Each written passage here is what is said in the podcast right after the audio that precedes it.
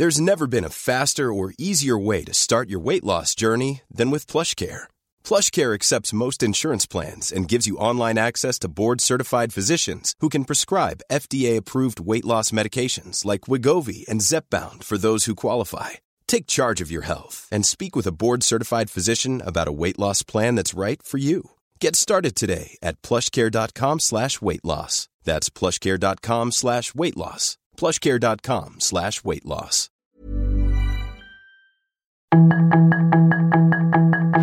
Tarde a tarde, lo que necesitas saber de forma ligera con un tono accesible. Solórzano, el referente informativo.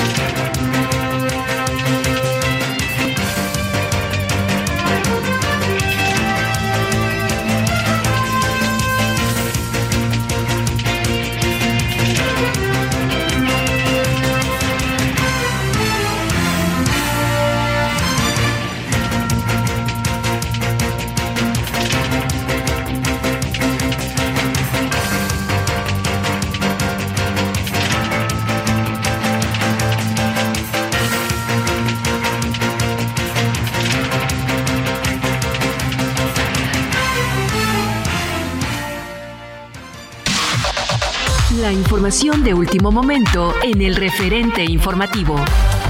Petróleos Mexicanos informó que hasta el momento se tiene el reporte de seis personas lesionadas, luego del conato de fuego que se presentó en la plataforma de enlace de Nogoch A y posteriormente en la plataforma de comprensión, por lo que se activó el sistema de paro por emergencia y se enviaron cuatro embarcaciones para el control del incendio.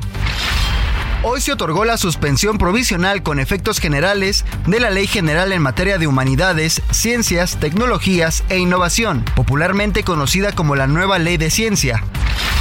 La Secretaría de Desarrollo Agrario, Territorial y Urbano emitió la declaratoria de causa de utilidad pública relativa a 774.456.110 metros cuadrados, correspondiente a 94 inmuebles de propiedad privada en los estados de Chiapas, Tabasco, Campeche, Yucatán y Quintana Roo, que serán destinados para la construcción de obras de infraestructura pública relacionadas con el proyecto Tren Maya. La consejera presidenta del Instituto Nacional Electoral, Guadalupe Tadei, tomó protesta a María Elena Cornejo Esparza como nueva encargada de despacho de la Secretaría Ejecutiva del Instituto. Francisco García Cabeza de Vaca, ex gobernador de Tamaulipas, fue registrado como aspirante a la candidatura presidencial del Frente Amplio por México y anunció su regreso al país el 10 de agosto en el primer foro del Frente. Tras 72 horas de búsqueda, fue localizado el cuerpo de uno de los trabajadores desaparecidos en el derrumbe de un vertedero de basura en el municipio de Naucalpan. De acuerdo con información de las autoridades, el cuerpo corresponde al operador José Luis Barbosa, aunque continúa la búsqueda del ayudante que también fue reportado como desaparecido. Un hombre que mató a 23 personas en un ataque racista contra compradores hispanos en un Walmart de la ciudad fronteriza de El Paso, Texas, fue sentenciado a 90 cadenas perpetuas consecutivas, pero aún podría enfrentar más castigos, incluida la pena de muerte. Solórzano, el referente informativo.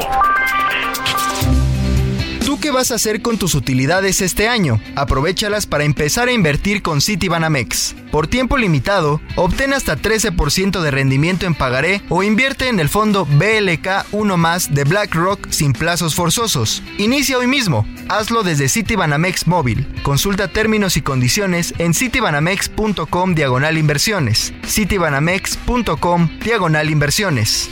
Hoy es viernes 7 de julio. Esto es el referente informativo con Javier Solórzano. Sus comentarios y opiniones son muy importantes. Escribe a Javier Solórzano en el WhatsApp 5574 50 13 26. Solórzano, el referente informativo.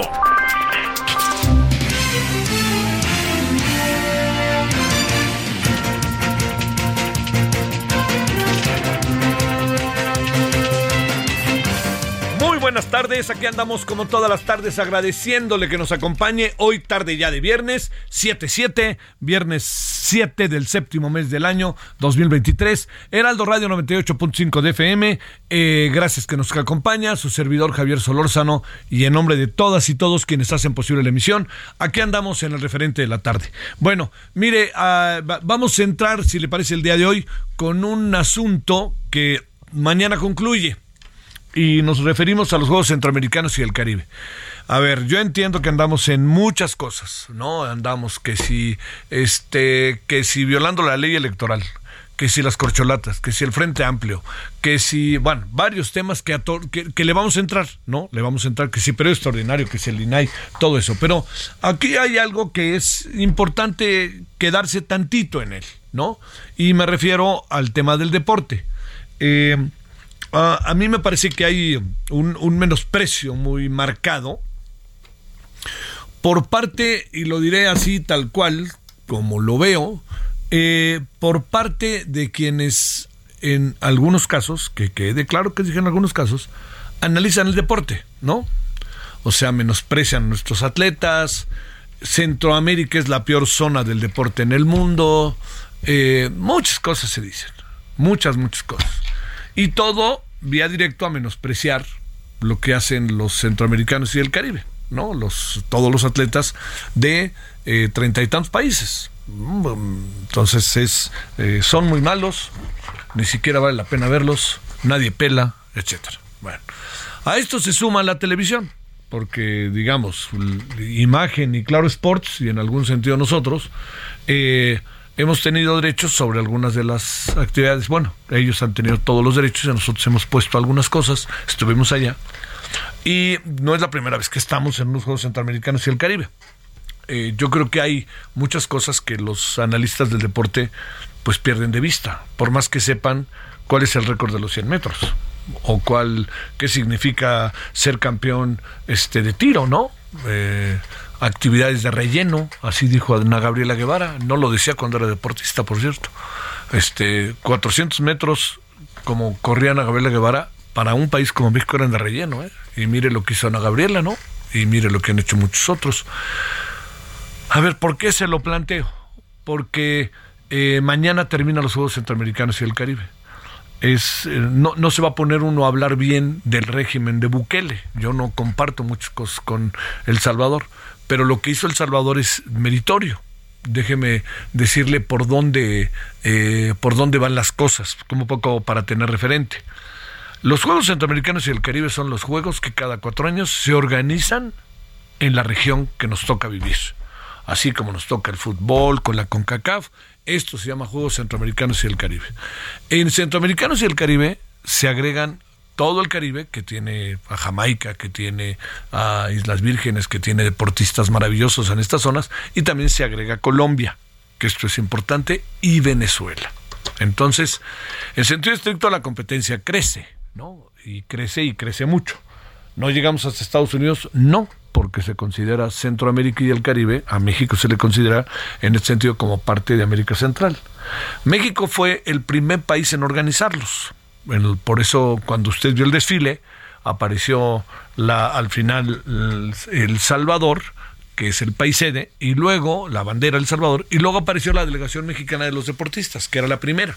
Y luego ya siguieron todas y se cierra con el país sede. Cada vez que hay unos Juegos Olímpicos, cada vez que hay unos Juegos Panamericanos, cada vez que hay unos Juegos Centroamericanos, cada vez que hay unos Juegos Europeos, cada vez que hay unos Juegos Asiáticos, cada vez que hay unos Juegos de Oceanía, todo eso el primer país después de que pasan todas las banderas, todos los este, los abanderados, el primer país que desfila es el país que hizo por primera vez los juegos y México los hizo por primera vez. Bueno, a ver, sigamos con el asunto tratando de entender. Es un es un son unos juegos que pasan por una fiesta deportiva y pasan por muchas otras cosas, ¿eh? Pasan por lo que significa para miles y miles de personas para los deportistas de todos estos países, jóvenes, jóvenes que usted en este mundo en el que vivimos, imagínese lo que significa para ellos, les vaya como les vaya, este, familias que se encargan de cuidar a sus hijos, ¿no? Y que van a donde sea con tal de estar con ellos.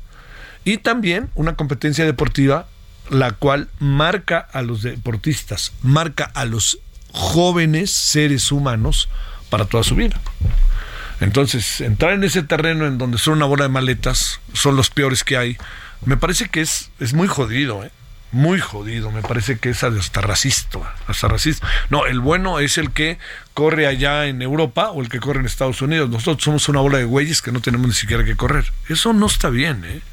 porque entonces se pierde el sentido que tiene el deporte. Uno siempre compite para tratar de ganar, pero no siempre se gana. Y uno también compite para probarse a sí mismo, que esa es una de las pruebas más importantes para los deportistas. ¿Qué haríamos?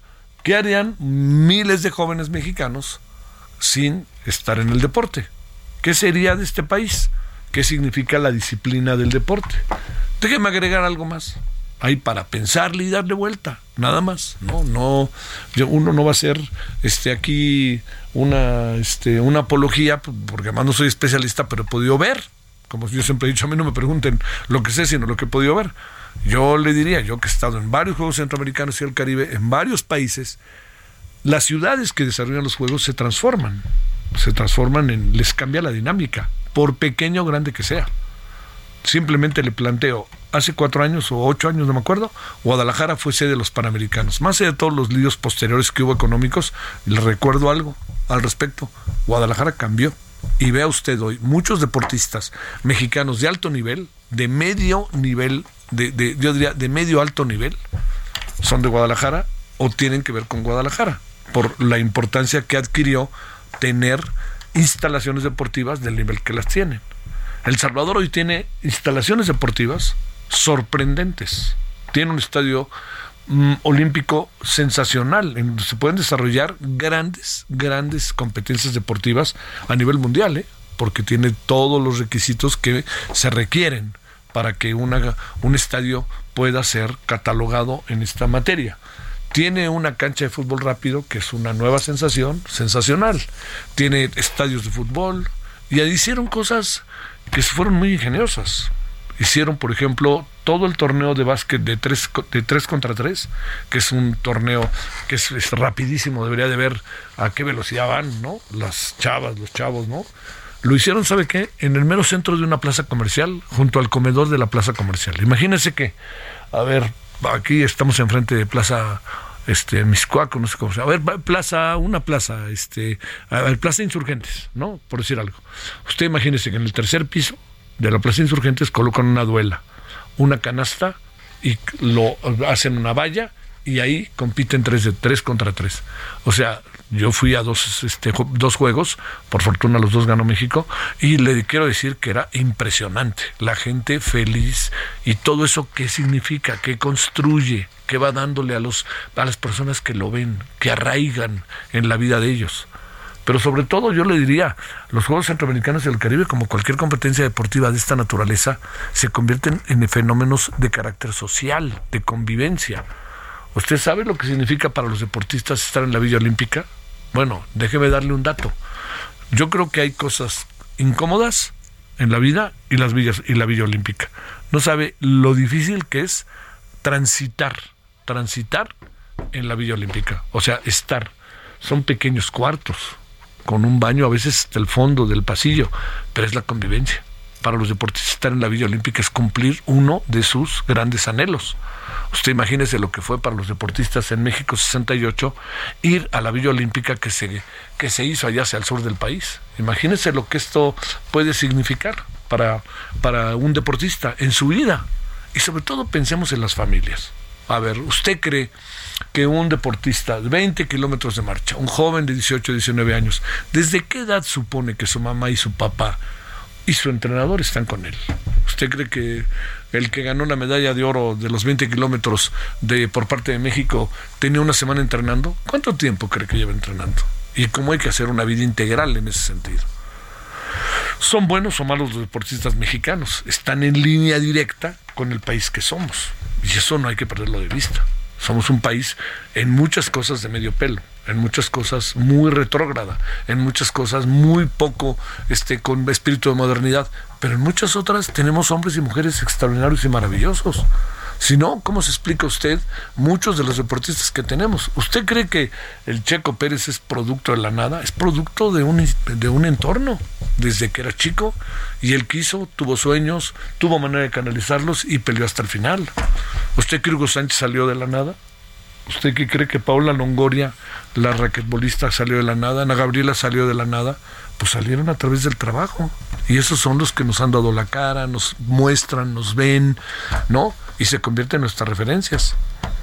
Yo eh, cuento una anécdota que, que, que podría usted darle una idea. En el año de 1987, su servidor hizo un viaje a la Unión Soviética. Íbamos en un lugar que se llama Tajikistán, que a lo mejor usted ha visto ya varias cosas por ahí, ¿no? Uzbekistán, Tajikistán, que en ese tiempo eran parte de la Unión Soviética. Y íbamos caminando en un mercado que nos, nos, nos parecía el mercado muy típicamente como mercado de la Merced. Me acuerdo que me impresionó mucho unos melones verdes más grandes que un, este, que un balón de fútbol. ¿eh? Era impresionante. Pero como es lo nuestro también, ¿no? Pues son culturas, tenemos aquí una riqueza en términos de la producción agropecuaria formidable, fruta, etcétera. Entonces estamos ahí, íbamos caminando y de repente veíamos la cara de las personas, el rostro de las personas, y la cara y el rostro de las personas, a la conclusión a la que llegábamos es, son, lo dijimos, ¿no? Son como mexicanos, ¿no? Mexicanas, mexicanos, ¿cómo se parecen la raza, ¿no? Y entonces alguien se nos acercó y dijo, mexicanos. Y nosotros pensamos que por fin habíamos encontrado, después de 15 días en la Unión Soviética, alguien que hablara español, más allá del embajador era Juan José Bremer, formidable embajador, por cierto. Y entonces, pues nos volteamos y le decimos, sí, ¿de dónde eres o qué? No, no, no, mexicanos, mexicanos. Sí, mexicanos, Hugo Sánchez. Eso en Tajikistán. Tajikistán. O sea, lo que le quiero, a ver, a, lo que voy es, eh, los deportistas son nuestro signo de identidad. Yo he visto, perdone que lo diga sin ningún afán de soberbia, He, caminado por un aeropuerto en Tokio viendo fotografías del Checo Pérez. He caminado por el aeropuerto de Roma, el Fiumicino, viendo a Lorena, este, esta maravillosa golfista. He estado en Madrid por fortuna de trabajo y los taxistas me hablan de Hugo Sánchez. Eh, he estado en Sydney en los Juegos Olímpicos y el miedo que le tenían a Gabriela Guevara era total, porque decían nos va a quitar la medalla de los 800, 400 ya mis boles. ¿Qué quieren que hagamos con los deportistas mexicanos? ¿No? Estos de la soberbia que dicen, no, somos los más malos. ¿Qué quieren? A ver, el deporte no es solo ganar y perder. El deporte es la suma de las cosas. Y la suma de las cosas aquí significa algo mucho, muy importante. Significa la construcción integral de los jóvenes y de su formación. Quien es deportista y que me está escuchando, quien simplemente cada fin de semana se va a correr, quien juega cascarita con sus cuates y está en una, ha estado en la liga de fútbol, quien va a las albercas, a CEUA a nadar o al Politécnico, a las albercas en las que está, quien se dedica al tiro con arco, que se dedica al hockey sobre lo que se dedique, sabe muy bien lo que significa hacer deporte y la construcción en nuestras vidas de lo que significa el deporte. Así que todos estos que andan diciendo que somos los más malos, pues les diría, bueno, si somos los más malos, somos los mejores de los más malos. Ya llevamos dos Juegos Centroamericanos y el Caribe en donde arrasamos. Y este no es la excepción. Pero lo segundo, piensen en un asunto integral. ¿Quieren compararse con Usain Bolt? No mamen, perdón, no marchen, por favor. ¿Con quién quieren compararse? ¿Quieren comparar la selección este, mexicana de fútbol con la de Francia? ¿Por qué? Estamos en lo que somos y en lo que somos tenemos que empujar y empujar y darle dinámica, sobre todo a la gente joven, para que haga las cosas. Y tenemos que empujarla hasta decir basta, empujarla, empujarla. Por eso lo que pasa en la CONADE es tan verdaderamente lamentable. Pero por lo pronto, le digo, ¿eh? para cerrar, platicando yo en los Juegos Centroamericanos y del Caribe con padres de familia, ahí es donde uno se da cuenta de lo que valen estos jóvenes y lo que vale la familia y lo que vale el sentido de la integración y lo que vale el sentido de la solidaridad. 17 19 en la hora del centro. Solórzano, el referente informativo.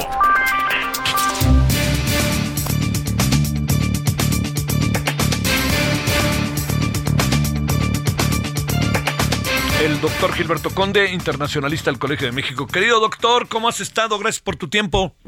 Muy bien, Javier, qué gusto. Siempre es un gusto escucharte, doctor. A ver, ¿qué, ¿qué anda pasando con esta decisión que va a tomar el presidente Biden de suministrar municiones de racimo a Ucrania para defenderse o para atacar a Rusia? A estas alturas ya no se sabe. ¿De qué se tratará esto, doctor, y qué podría provocar?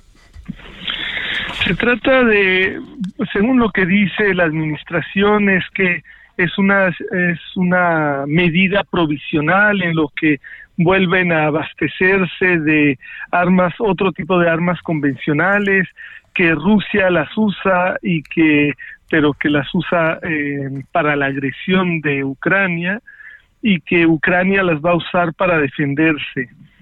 A mí me parece un argumento bastante débil, sobre todo por las consecuencias que tienen estas, estas municiones de racimo.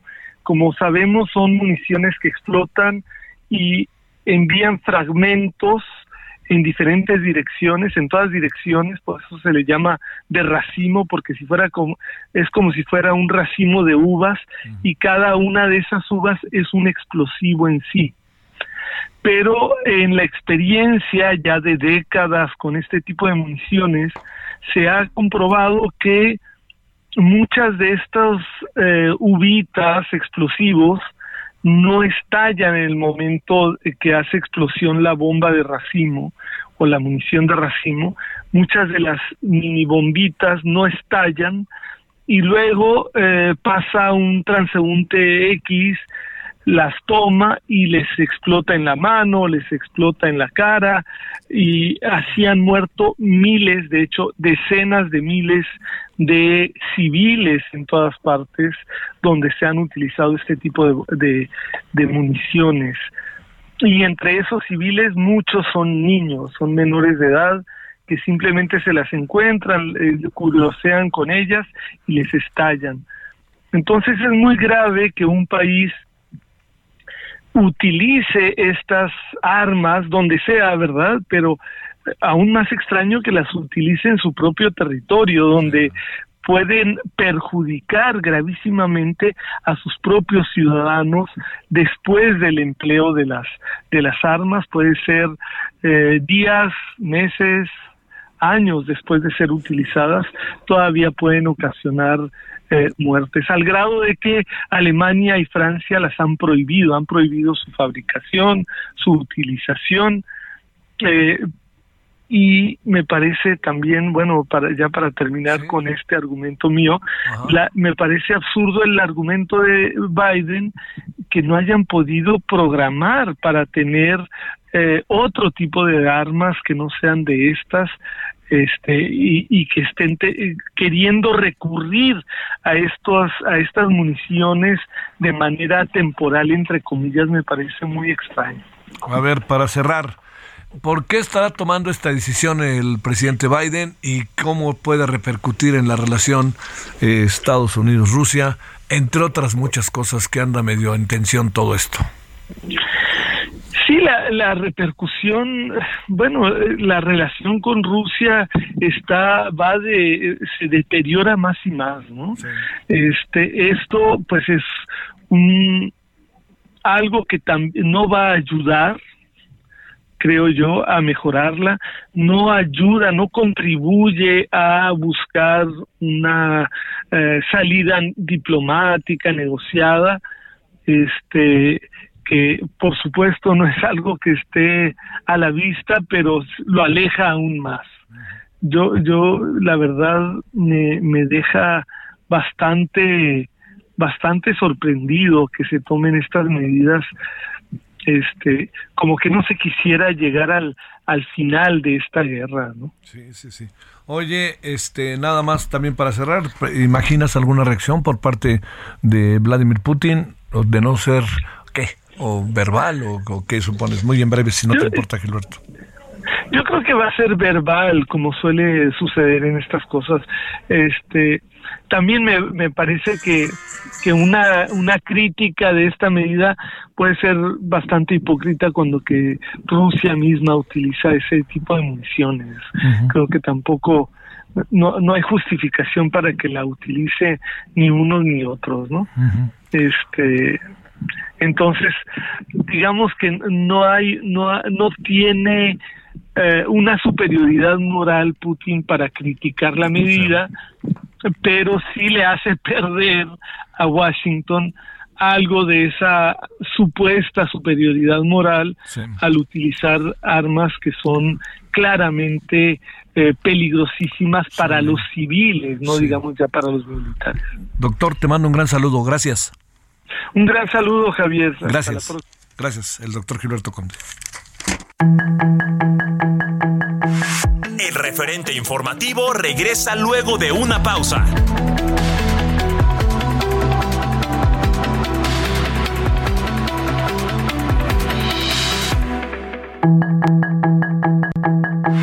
Estamos de regreso con el referente informativo.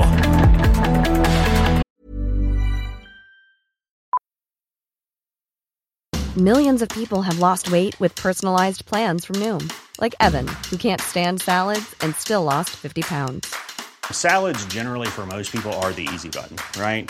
For me, that wasn't an option. I never really was a salad guy. That's just not who I am. But Noom worked for me. Get your personalized plan today at Noom.com. Real Noom user compensated to provide their story. In four weeks, the typical Noom user can expect to lose one to two pounds per week. Individual results may vary.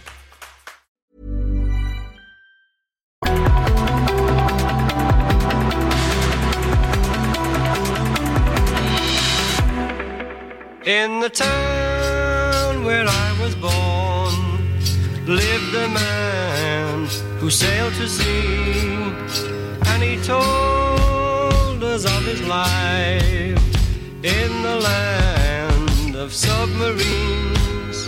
So we sailed on to the sun till we found the sea of green,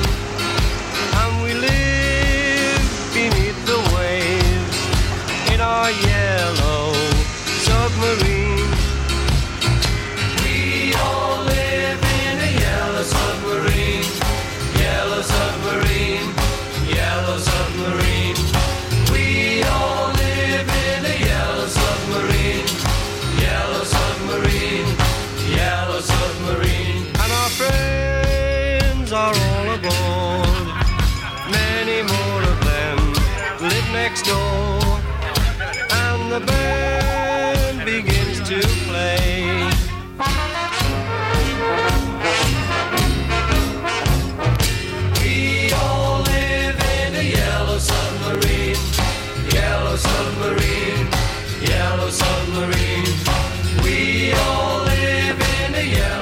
vuelta con el famosísimo submarino amarillo, el Yellow Submarine, que es eh, una canción de Lennon y McCartney. Quién sabe si era de Lennon, quién sabe si era de McCartney. Al final los dos ahí firmaban.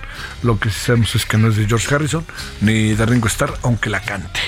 Bueno, este, la Galería Nacional de Retratos de Gran Bretaña está realizando una exposición de imágenes de los Beatles desde una perspectiva distinta capturadas por eh, Paul McCartney en un momento en que alcanzaban la fama mundial.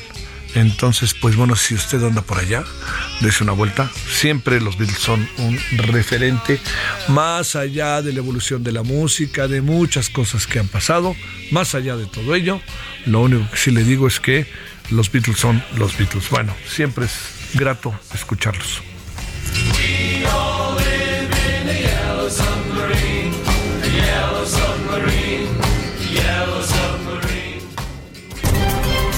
Solórzano, el referente informativo.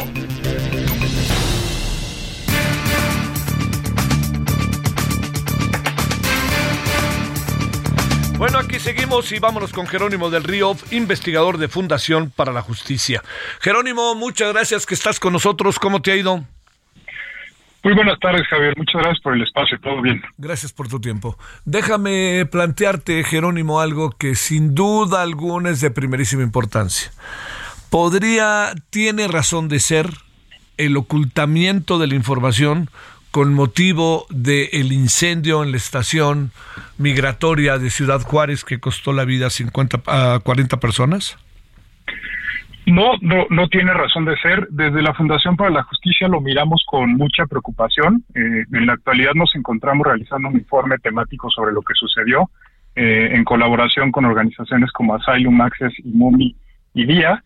Y la verdad es que nos hemos enfrentado a muchas dificultades para acceder a la información porque los sujetos obligados nos han puesto trabas que no corresponden a la normativa mexicana y que no solamente siguen violando eh, los derechos humanos, sino que atentan contra nuestro derecho de acceso a la justicia de manera infundada. Oye, a ver, eh, digamos, ¿qué argumentación puede haber de fondo? Porque se ha hablado de que se ponen en riesgo los protocolos. Pues mi pregunta es, ¿cuáles protocolos después de lo que vimos, no? Sí, no, de, de acuerdo. Mire, lo, lo, que nos suelen argumentar es que la información eh, debe ser clasificada como reservada o confidencial, sí. ya sea porque tiene datos personales o porque va, puede vulnerar eh, los eh, trabajos de investigación que está realizando el Ministerio Público. Pero nosotros argumentamos que esto resulta infundado. Eh, por un lado, porque muchas veces le solicitamos información a sujetos obligados que no son el Ministerio Público, y por otro lado, porque la misma Ley General de Transparencia en el artículo 5 establece que los datos que sean relevantes a un caso de graves violaciones a los derechos humanos no pueden ser considerados ni clasificados como reservados. Entonces, sostenemos que, el clasificar la información sobre este caso como reservado resulta no solamente infundado, sino en contra de lo que establece la normativa y en contra de los derechos de las personas que la solicitan. ¿De qué riesgos estamos hablando de elementos que la sociedad podría conocer, que pusieran en riesgo al Instituto Nacional de Migración, a los migrantes, la seguridad nacional, al gobierno federal? ¿A quién, dónde alcanzas a apreciar hipotéticamente el sentido que están tomando las cosas? Mira, por un lado la, la, argumentación puede ir en el sentido de que la información que entreguen contenga datos personales como puede ser el nombre de, de los agentes del Instituto Nacional de Migración o las propias víctimas, pero para esto ten, está la alternativa de que entreguen una versión pública de los documentos con dicha información testada. Y por otro lado, de repente también argumentan que esto puede eh, dificultar las labores de investigación pero en realidad nosotros haciendo un análisis profundo del hecho diferimos con ese supuesto y además como te comentaba, al ser un caso de graves violaciones a los derechos humanos, la información debe publicarse. Eh, como ya se hizo en otros graves casos de violación, como en el caso Ayotzinapa, donde la carpeta de investigación se publicó, es un derecho que tiene la sociedad para esclarecer el, asunto. Eh, ¿Qué podrían estar, eh, a ver, te diría yo, desde la perspectiva de lo que ustedes están investigando, Jerónimo, ¿qué podría, qué podrían estar, lo voy a decir así, es que no lo quería decir así, pero ni hablar, ¿qué podrían estar ocultando? ¿Qué presumes que podrían estar ocultando? Pues mira, yo, yo creo que una de las cosas que descubrimos en la investigación y que va a formar parte del informe que te, que te comenté, ¿Sí? es que al nosotros acceder a los manuales de actuación sobre lo que, la manera en la que tendrían que actuar las autoridades al enfrentarse a un eh, incidente como es el incendio, nosotros nos dimos cuenta que dichos manuales no contemplan en ningún momento el qué hacer con las personas migrantes que se encontraban detenidas en los que ellos llaman centros de detención, pero nosotros realmente podemos considerar como cárceles. Sí. Eh, esto lo que puede evidenciar es que ni los espacios físicos de los centros de detención cuentan con las medidas necesarias de protección civil para enfrentarse a casos como la tragedia que sucedió, ni tampoco los agentes que están operando las, los, las instancias cuentan con la capacitación necesaria para hacerlo. Otra de las cosas que descubrimos y que también va a estar reflejada en el informe es que los agentes de seguridad privada no contaban con la capacitación en materia de protección civil para atender casos como el que se como el que se suscitó y la consecuencia más trágica es la muerte de 40 personas como lo observamos. Oye, eh, podemos este, imaginar eh, que las cosas han tomado algún giro después de esta tan dolorosa, dolorosa experiencia, o las cosas, para decirlo claro, Jerónimo, tú alcanzas a apreciar que esto ha cambiado poco o nada. Mira, desafortunadamente me gustaría decirte que se han cambiado, pero la realidad es que los hechos eh, de manera aplastante nos demuestran que la, que la cosa sigue siendo como es en dos sentidos, yo te diría principalmente.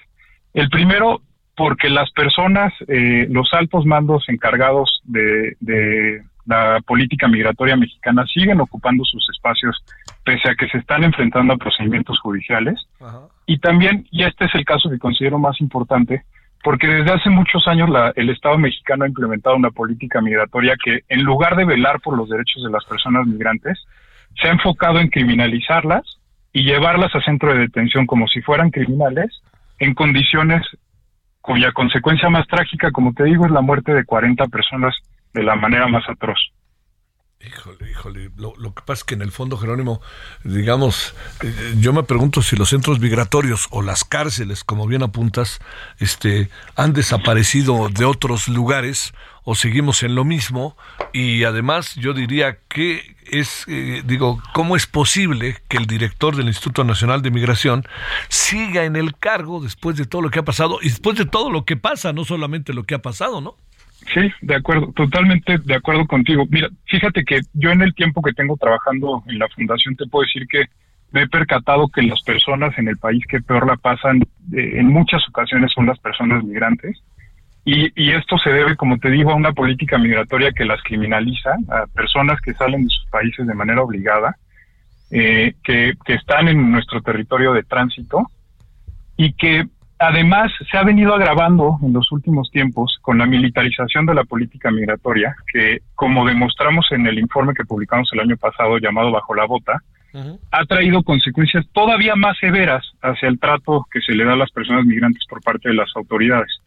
Eh, los problemas que se identifican en que las Fuerzas Armadas se dediquen a la seguridad muchas veces se trasladan al trato que se le da a los migrantes cuando son los eh, dirigentes y las autoridades que tienen el trato directamente con ellos. Entonces sí, estamos en un entorno sumamente preocupante para las personas que yo te diría probablemente son quienes peor la pasan. Muy bien.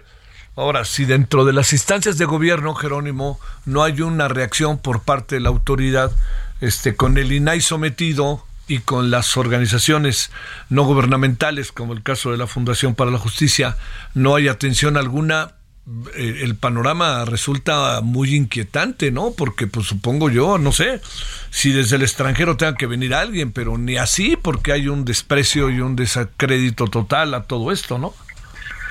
Sí, la, la verdad es que desde la fundación vemos el tema con mucha preocupación y sí, eh, como bien dices, diste en el clavo, el tema del INAI nos ha dificultado, si bien de por sí solicitar información a las autoridades es complicado, Ahora teniendo a la autoridad en materia de transparencia y acceso a la información en un impas, eh, nuestra labor de investigación y defensa de los derechos humanos se ha complicado todavía más.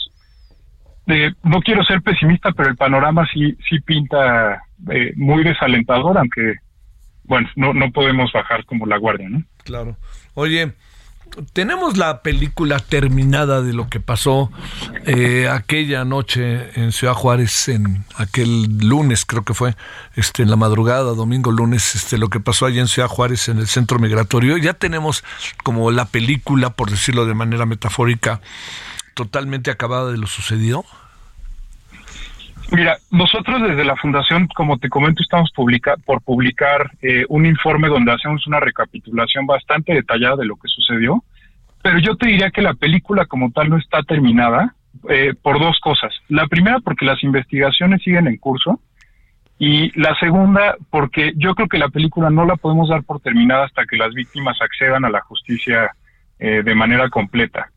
Y desafortunadamente lo que nos hemos, eh, para seguir con esta idea pesimista, En, en la defensa de los derechos humanos nos hemos enfrentado a muchas dificultades.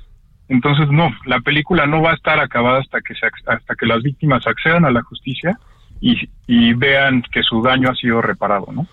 ¿Qué pasa con un informe como el que están presentando? ¿Hacia dónde se dirige? ¿Hacia dónde? ¿Quién lo puede ver?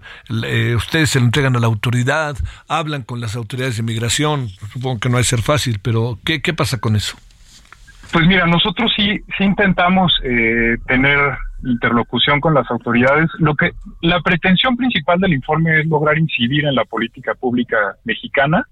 Esto lo intentamos hacer de dos maneras. La primera es describiendo como lo que sucedió y esbozando eh, como algunas sugerencias y la segunda es de manera muy específica dando recomendaciones puntuales a las autoridades que creemos que de aquí en adelante pueden beneficiar en esta ocasión muy concreta eh, en acceder a la justicia a las personas migrantes que fueron víctimas de este de esta tragedia.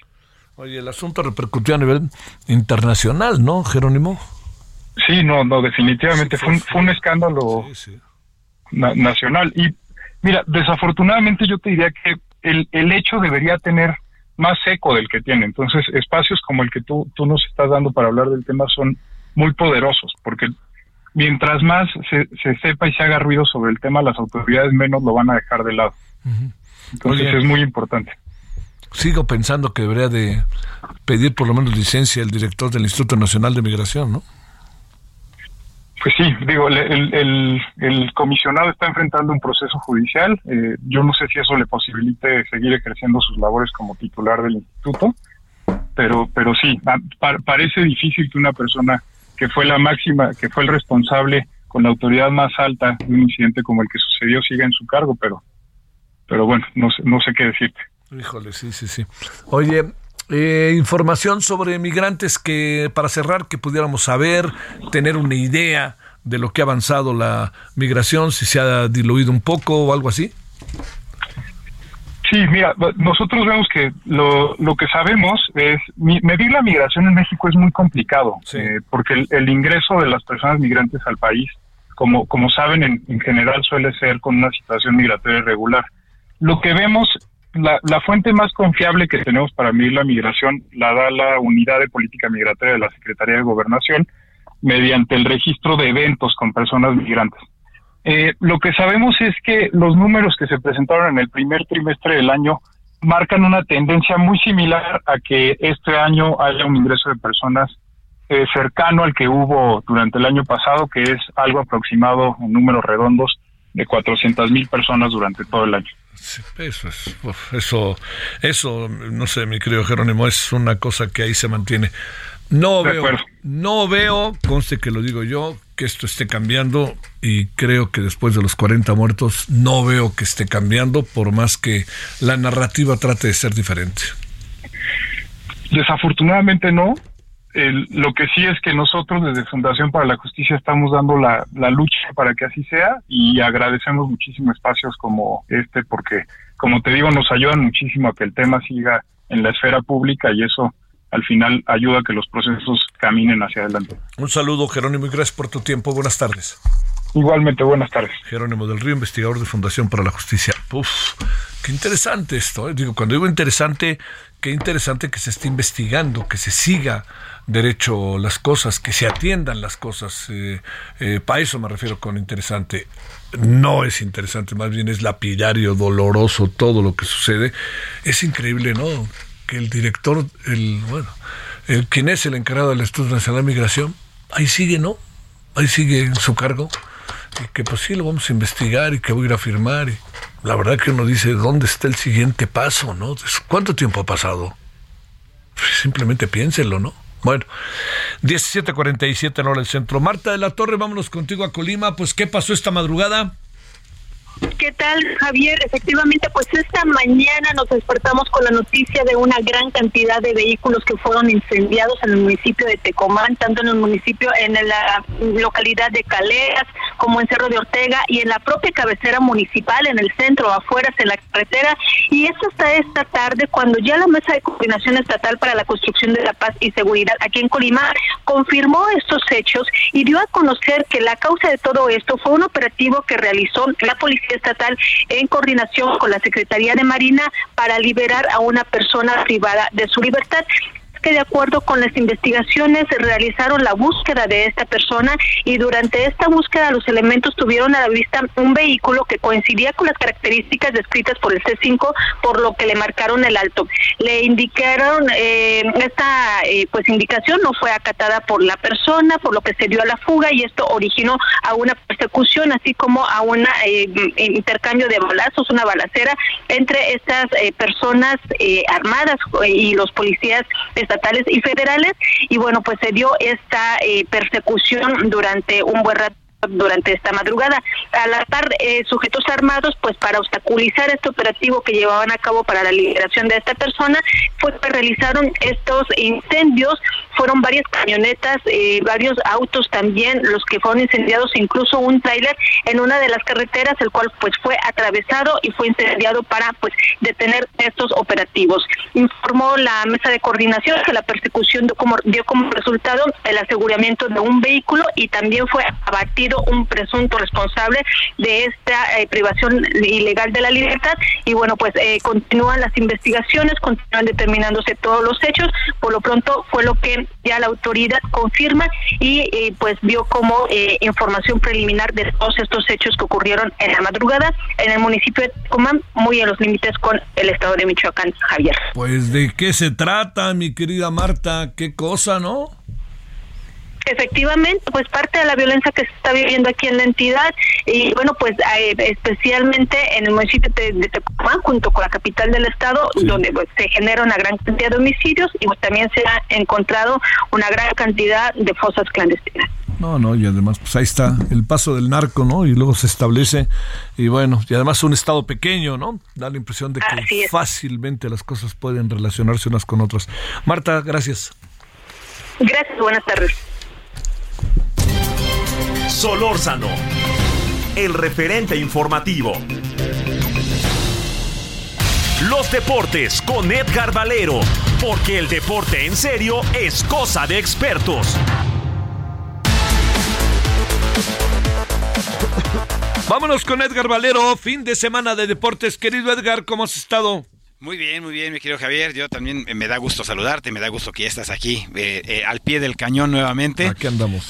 Sí, sí, sí. Oye, pues eh, esperando, mi querido Javier, eh, lo que va a suceder en un ratito más, por ahí de las siete y media de la noche, la selección nacional femenina estará enfrentando a Venezuela buscando la medalla de oro en los Juegos Centroamericanos. Ellas son las campeonas defensoras. Bueno, México es el campeón defensor. Eh, ayer ya se logró la medalla de oro varonil y eh, pues lo más importante, México pues ha superado ya la cantidad histórica de medallas de oro que, que ha conseguido en los Juegos Centroamericanos. Eh, todavía ayer estábamos cortitos por dos medallas, Javier, pues ya en esta jornada México está llegando ya a las 135 medallas de oro, impresionante. Qué bien, a mí me da mucho, como lo sabes, mucho gusto. Veamos ahora el balance y la evaluación. Seguramente habrá colegas tuyos que dirán, es juegos de quinta, ya sabes, ¿no? Que no faltarán. Es lo que tenemos y yo creo que hay detrás de cada uno de los deportistas, ganadores, perdedores, un esfuerzo formidable, ¿no? Sí, en un ciclo tan difícil, Javier, ha sido un ciclo muy complicado, el reacomodo, además recordar que por el atraso de los eh, Juegos Olímpicos, este año tenemos centroamericanos y panamericanos, y, mira, eh, una, de la- una de las delegaciones más grandes y más importantes que ha mandado México, 645 atletas, 327 medallas hasta el momento, quiere decir que uno de cada dos atletas mexicanos que fueron a El Salvador va a regresar con una medalla, lo cual es extraordinario. Y todavía nos faltan dos días más, así que eh, seguramente vendrán más satisfacciones. En donde las cosas no andan muy bien, eh, Javier, es eh, otra vez en la Fórmula 1, en las pruebas allá en Silverstone, rumbo al Gran Premio de la Gran Bretaña. Eh, Checo Pérez por la mañana, en la primera práctica, le fue bien, pero para variar, en la segunda comienzan las desconcentraciones y aunque sí eh, pudo estar ahí entre los punteros del, del- grupo de cara a la calificación de mañana, eh, está la preocupación de que en un circuito que no se le da mucho a Checo Pérez, en un circuito muy rápido, con curvas muy amplias, muy rápidas, que no es el estilo de, compe- de- de- de competencia de Checo Pérez, eh, vamos a ver si se olvida de Max Verstappen y se concentra en él exclusivamente y en tratar de garantizarse pues el segundo lugar en esta competencia y el subcampeonato del mundo, que es a lo que realmente ya, ya le tiramos los mexicanos con él. Bueno, oye, es que ha sido formidable lo que ha hecho el Checo Pérez. Ya tiene un rato, ma- mantener, ir de menos a más, porque eso es lo que ha pasado, ¿no? Y como se ha, y se ha ido conservando, ¿no? Sí, bueno, tuvo un arranque espectacular, ¿no? Dos victorias, dos segundos lugares, eh, después de esta racha de cuatro carreras eh, tremendas antes de la, de la gran remontada de la semana pasada, ¿no? Trece lugares para terminar en el tercer sitio, fue formidable para Checo. Eh, ojalá que le vaya bien, que le vaya bien allá en Silverstone. Mañana son las calificaciones por ahí de las 7 de la mañana, tiempo del centro, y la carrera ya sabemos el domingo. Y fin de semana intenso, Javier, porque también eh, mañana Eh, viene el nuevo examen de graduación de Jimmy Lozano. Digo, estamos más preocupados de Costa Rica que si fuéramos a jugar contra Alemania. ¿no? O Estados Unidos. Sí, caramba. Eh, y sabes qué, que eh, ayer tuve la oportunidad de platicar con Rolando Fonseca, este extraordinario jugador costarricense. Claro, eh, claro, me acuerdo. Referente, por supuesto, del, del fútbol tico. Jugó aquí en México, en el Pachuca también algún tiempo. Me decía, eh, pues que sí están muy mal las dos selecciones, eh, pero está peor Costa Rica.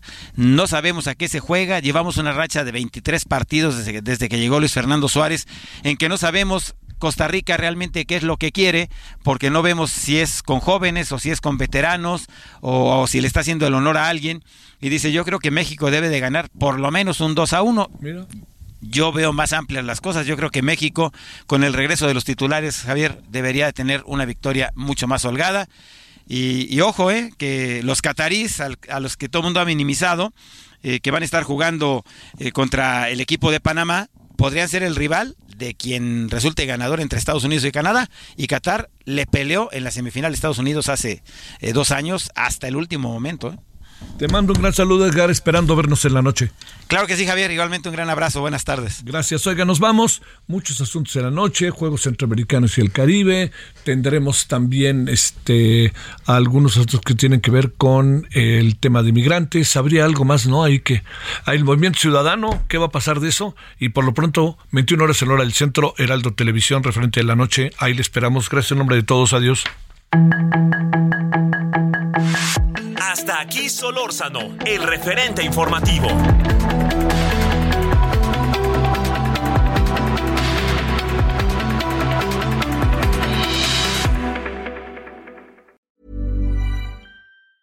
Hey, it's Danny Pellegrino from Everything Iconic. Ready to upgrade your style game without blowing your budget? Check out Quince. They've got all the good stuff shirts and polos, activewear, and fine leather goods, all at 50 to 80% less than other high end brands. And the best part? They're all about safe, ethical, and responsible manufacturing. Get that luxury vibe without the luxury price tag. Hit up quince.com slash upgrade for free shipping and 365 day returns on your next order. That's quince.com slash upgrade.